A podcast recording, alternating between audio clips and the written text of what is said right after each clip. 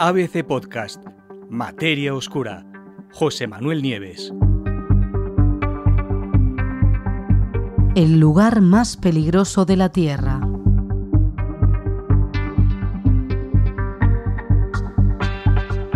Hace alrededor de 100 millones de años, un enorme número de feroces depredadores convirtieron al Sahara, lo que hoy es el desierto del Sahara, en el lugar más inhóspito y peligroso que nunca haya existido en el planeta. O eso, por lo menos, es lo que sostiene un equipo internacional de investigadores de varias universidades en varios continentes que acaban de publicar en una revista especializada la mayor revisión que se ha hecho en casi un siglo de vertebrados fósiles de un área muy concreta de formaciones rocosas del Cretácico que está en el sureste de Marruecos, un área que se llama el grupo Kemkem.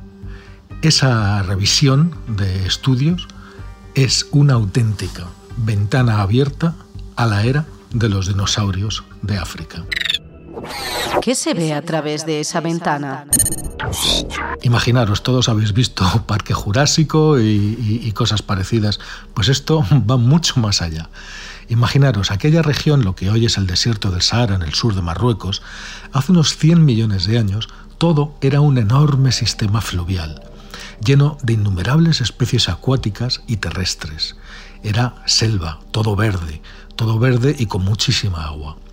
Los fósiles del grupo Kemkem eh, incluyen además a tres de los dinosaurios depredadores más grandes que hayan existido, como no es el Tyrannosaurus rex, que todos estáis pensando en ese, sino uno que era todavía más terrible, ¿no?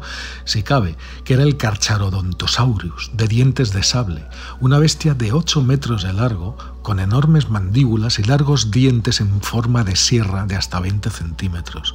Estaba también el Deltradomeus, un miembro de la familia de los raptores, de los famosos velociraptores, también de unos 8 metros, con unas largas e inusualmente delgadas extremidades inferiores, por supuesto terminadas en esas garras mortales con las que desgarraban las barrigas de las, de las presas. Y también había varias clases de pterosaurios, que son reptiles voladores, depredadores y cazadores de cocodrilos.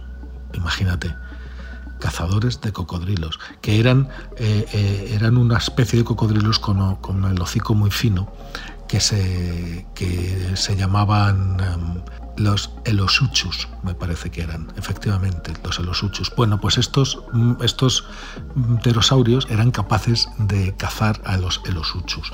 Buscarlo en, buscarlo en, el, en, en, Google y os daréis cuenta de, de, de qué bicho estamos hablando. ¿no? En fin, según los investigadores que han hecho este, que han hecho este estudio, probablemente estábamos hablando del lugar más peligroso de la historia del planeta. Un lugar donde un ser humano, la verdad es que no habría durado prácticamente nada de tiempo. ¿De qué se alimentaban?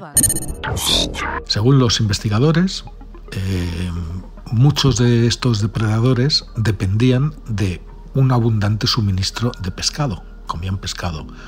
Y efectivamente, el lugar estaba lleno de peces absolutamente enormes, incluidos los celacantos gigantes, celacantos gigantes que, que eran unas cuatro o cinco veces más grandes que los celacantos actuales, que ya son bastante grandes, y los peces pulmonados. Y también se han encontrado restos en esta zona de un enorme tiburón sierra de agua dulce llamado Onchopristis, con sus temibles dientes rostrales que eran como dagas que a su vez estaban llenos de púas. Imaginaros la, el tipo de animales que había aquí, ¿no? Eh, para que os deis una idea del calado de esta investigación, han participado científicos de las universidades de Detroit, de Chicago, de Montana, en Estados Unidos las tres, de Portsmouth en, eh, Reino Unido y de Leicester también en Reino Unido, por supuesto de Casablanca en Marruecos, incluso de Canadá, la Universidad McGill y del Museo de Historia Natural de París.